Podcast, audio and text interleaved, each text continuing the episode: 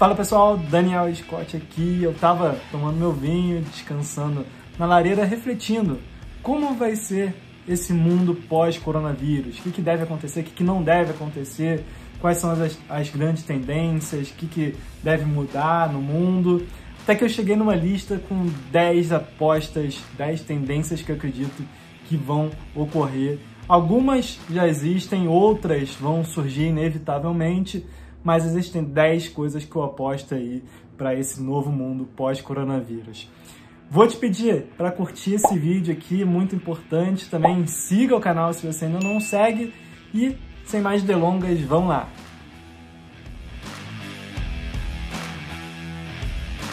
Tendência número 1, um, cozinhas fantasmas, as ghost kitchens. E o que, que são essas cozinhas? Isso é um negócio que já existe, principalmente nos Estados Unidos. No Brasil temos algumas poucas.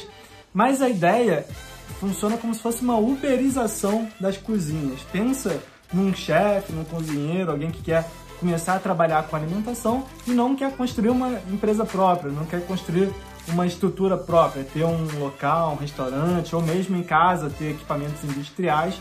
Essa pessoa pode ir na cozinha, nessa cozinha fantasma, nessa cozinha de aluguel, ela pode pagar pelo uso e pode enviar suas encomendas de lá, ou às vezes começar a produzir congelado, enfim, vai depender de como ela escolha trabalhar. Mas a ideia da cozinha fantasma é que qualquer um possa alugar um espaço com equipamentos profissionais, equipamentos industriais de cozinha, e a pessoa pode cozinhar sem precisar de uma estrutura própria.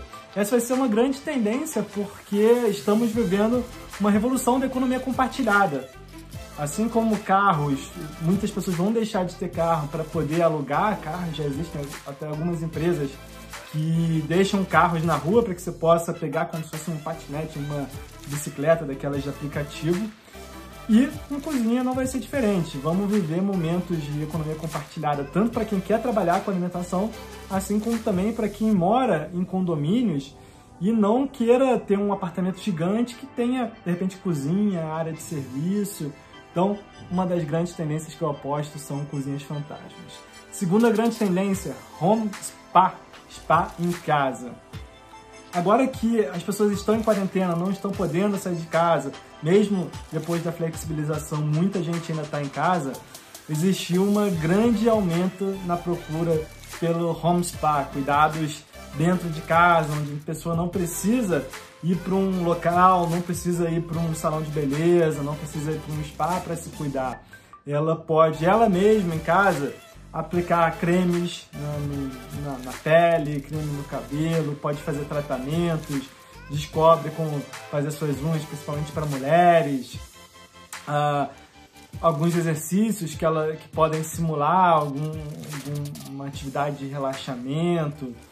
Então, existem até alguns aplicativos já que que ajudam quem quer, dentro de casa, poder cuidar do corpo, poder cuidar da mente, poder cuidar da saúde, do relaxamento. Então, home spa pode ser uma grande tendência. Minha terceira aposta são as entregas com drones, tá? Isso aqui no Brasil, existem muito poucos lugares que fazem isso. Nos Estados Unidos, um pouco mais, mas ainda é, várias empresas estão fazendo testes, você provavelmente já deve ter visto teste de alguma empresa que está fazendo isso. Talvez a Domino's, que é uma empresa que está na dianteira, de repente entregando pizzas com, com drones. E a grande vantagem é especialmente eliminar os custos de mão de obra, né? Para você fazer uma entrega envolve um motorista, um motoboy que às vezes pode até se acidentar, ter algum problema de complicação, ter trânsito. Entregas com drones resolvem isso. Elas alargam a área de entrega e você pode, num restaurante que antes tinha um, um círculo de entrega limitado, você pode entregar muito mais longe, pode aumentar o tamanho do público para o qual você pode oferecer. For no varejo, você consegue facilmente entregar algum produto. Óbvio que ainda existe limitação de peso, existem muitas limitações, mas as empresas já estão trabalhando com isso e pode ter certeza que em breve você deve ver entregas de drone por aí. Quarta tendência são os esportes eletrônicos, os e-esportes. E com a quarentena, Surgiu, claro, uma enxurrada de lives, você provavelmente deve ter visto muitas lives nessa quarentena, mas também surgiu uma enxurrada de partidas eletrônicas. Às vezes a pessoa não quer assistir um, um vídeo, não quer assistir uma live, ela quer assistir um jogo de esporte. E como não está tendo esporte em nenhum lugar do mundo, pelo menos enquanto eu estou gravando isso, as pessoas elas querem aquela adrenalina de torcer, de ter a rivalidade, e os esportes eletrônicos vieram para ajudar com isso. Então, já tiveram várias partidas assim de jogadores famosos de esporte que se desafiaram uns aos outros para jogar futebol americano, basquete, futebol, hockey. E com isso, as partidas de esporte eletrônico chegaram em um público que antes não tinha acesso. Muitos nem sabiam que existiam esses esportes, que você podia acompanhar uma partida de esporte eletrônico por transmissão direto da sua casa. Então essa é uma grande tendência que eu aposto. Os esportes eletrônicos estão chegando para pessoas de idade mais elevada, não só se limitando a jovens, e pode ser que mais para frente esse seja um mercado muito grande e talvez os jovens que antes sonhavam em ser jogadores de futebol certamente hoje vão sonhar em ser jogadores de esportes eletrônicos. Quinta tendência: vendas locais e não globais. Hoje a gente fala muito de escala, né? Empresas que têm que escalar, que têm que crescer, que têm que dominar o mundo, tem que acessar várias cidades, vários estados, vários países. Só que uma outra grande tendência que eu tenho acompanhado são as vendas locais. São pessoas que optam por pagar um pouco mais para ter uma experiência mais individualizada, ter produtos que são produzidos localmente, não são tão industriais. Você tem um atendimento melhor por parte do dono, por mais que você pague um pouco mais, você tem essa personalização do serviço. É óbvio que com vendas locais é praticamente impossível você escalar um negócio, porque escalar você precisa ter cada vez mais mercado consumidor. Mas, por outro lado, existem empreendedores que não estão pensando no crescimento, não estão pensando na escala. O que eles querem é ter um negócio sustentável, um negócio que dê uma subsistência para eles e poder também trabalhar com sua paixão. Então, vendas locais e não globais é uma das tendências que eu aposto. E a tendência número 6 é o Omnichannel. Você provavelmente ouviu falar nisso. O que é o Omnichannel? É você atingir o seu público-alvo por diferentes canais de distribuição. Você está tanto no presencial, quanto no online, quanto em várias redes sociais.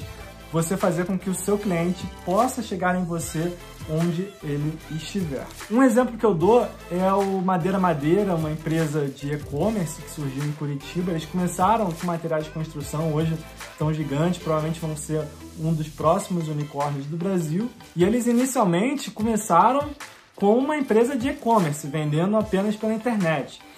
E a gente tem visto uma grande migração de negócios físicos que estão indo para online. O Madeira Madeira está fazendo o caminho oposto. Ele está no online, mas ele também quer atingir consumidores meio físico. Eles sabem que as pessoas não compram apenas no online, elas querem ver, querem sentir o produto.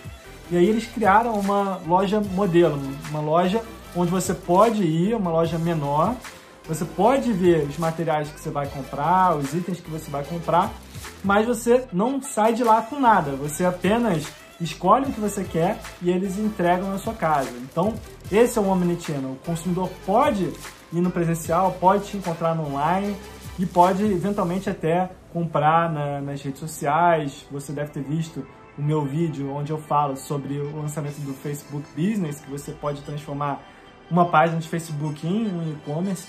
Então, através de vários canais de distribuição, você pode chegar aí no seu consumidor. Oitava tendência são as experiências virtuais. Hoje está praticamente impossível fazer um turismo internacional, né? Mesmo até ir passeios locais, como ir num zoológico, numa peça de teatro, num museu, está tudo muito limitado. Não sei quando você vai estar assistindo esse vídeo, mas as chances são que hoje você não consiga ir num teatro. E aí, as experiências virtuais vêm para acabar com esse problema. Hoje você pode ter acesso através de materiais de realidade virtual, realidade aumentada, e assistir, por exemplo, um filme ou assistir uma peça de teatro, um show, como se você tivesse lá com experiências mais imersivas. É claro que isso já existia, já tem bastante tempo, mas essa transformação digital está cada vez mais acelerada por causa do corona. Como as pessoas não estão podendo viajar, não estão podendo sair de casa e elas precisam de entretenimento, as chances são de que mais negócios e mais pessoas deem atenção para essas experiências de realidade virtual e a partir daí surjam mais alternativas para que você possa consumir. Uma nona tendência são as moedas digitais. É claro que você certamente já ouviu falar de Bitcoin, já ouviu falar de muitas outras criptomoedas, moedas digitais, mas agora com a crise também essa foi um, um dos itens que aumentou demais a procura. As, as pessoas querem ter uma alternativa às moedas tradicionais. Elas sabem que centralizar o seu poder de compra, os seus investimentos em um único local é extremamente arriscado. E as moedas digitais têm uma proposta legal, por mais que você não conheça, é, ainda tem muita coisa aí, tem muita, muita coisa sobre blockchain, muita coisa que você talvez nunca tenha ouvido falar, é um mercado gigante, ainda muito incipiente, mas a promessa que isso pode trazer é enorme. Eu aposto bastante nas moedas digitais, talvez hoje não faça tanto sentido assim, mas é aquela história, o pássaro que chega primeiro bebe água limpa.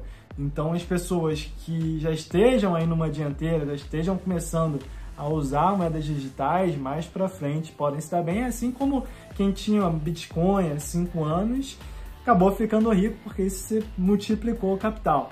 Não estou dizendo que você deve especular com isso, mas estou dizendo que você tem que começar a olhar, sim, ficar um pouco de olho, começar a estudar um pouco mais, porque com certeza as chances são de que no futuro a gente veja aí muita, muitas aplicações para moedas digitais. E por fim, minha décima aposta para o mundo pós-coronavírus é o marketing digital, toda essa transformação digital dos negócios, né? Eu falei que muitos negócios estão indo do digital para presencial, mas também tem muitos negócios indo do presencial para o digital. A maioria dos empreendedores não sabe como fazer isso. Os empreendedores não sabem como ir para o digital, não sabem o que eles precisam para ir para o digital. E o marketing digital, muita gente diz que já saturou, que já chegou a hora dele, mas ainda está muito no começo. Para você ter uma ideia, um dia de e-commerce na China movimenta o equivalente a um ano de e-commerce no Brasil.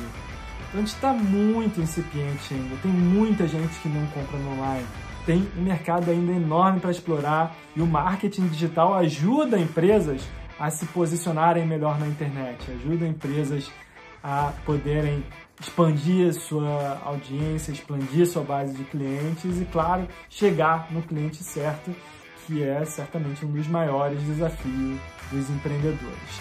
Bom, essas são as minhas apostas para o mundo pós-coronavírus. Quero ouvir de você também, se você tem alguma coisa que você discorda, que você concorda, ou alguma tendência a acrescentar. Estou ansioso para ver seus comentários. E também vou pedir já para que você curta esse vídeo Siga o canal se você ainda não segue, ativa as notificações e me procura também nas minhas redes sociais, Instagram, LinkedIn. Tamo lá. Te vejo na próxima e como sempre, muito obrigado por assistir.